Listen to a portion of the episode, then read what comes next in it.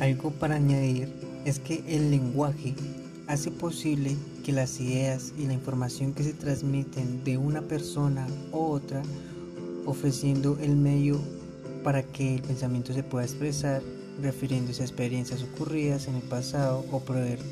los acontecimientos que aún no han ocurrido. La comunicación y el lenguaje son importantes en, nuestra, en nuestro quehacer docente debido a las exposiciones previamente elaboradas a nuestras clases con el fin de lograr una seguridad comunicativa, buscando una expresión coherente, una ampliación en el, repertorio léxico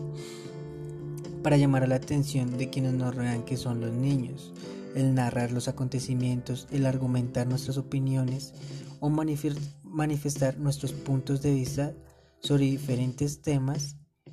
y pedir opiniones a nuestros estudiantes. Esto es fundamental